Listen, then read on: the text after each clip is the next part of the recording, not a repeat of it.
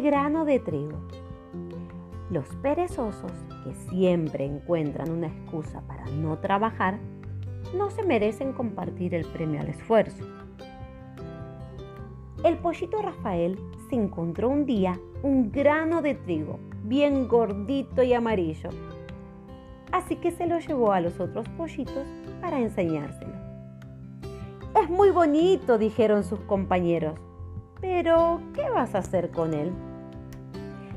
Podríamos plantarlo, propuso Rafael. Pero los demás pollitos estaban muy cómodos sentados en el gallinero y no lo quisieron acompañar. Así que Rafael salió solo al campo, cavó un buen hoyo, depositó su granito de trigo, lo tapó de nuevo con tierra y regresó a la granja. Al día siguiente dijo a sus amigos, ¿quién quiere acompañarme a regar mi grano de trigo? Pero ese día había mucho viento y a los demás pollitos no les apeteció para nada salir.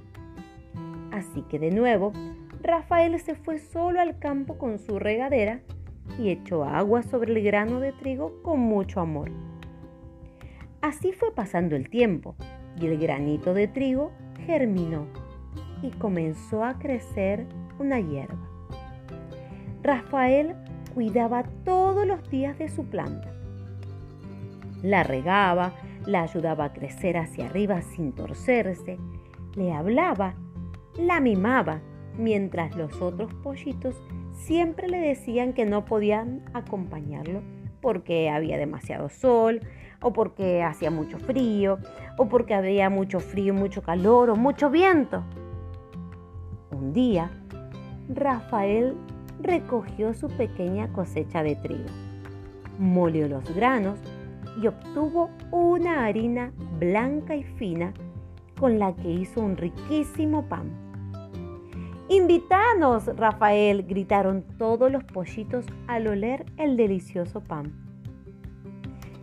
Ya veo que hoy, a pesar del sol, del calor y del viento, es un buen día para comer pan, respondió Rafael.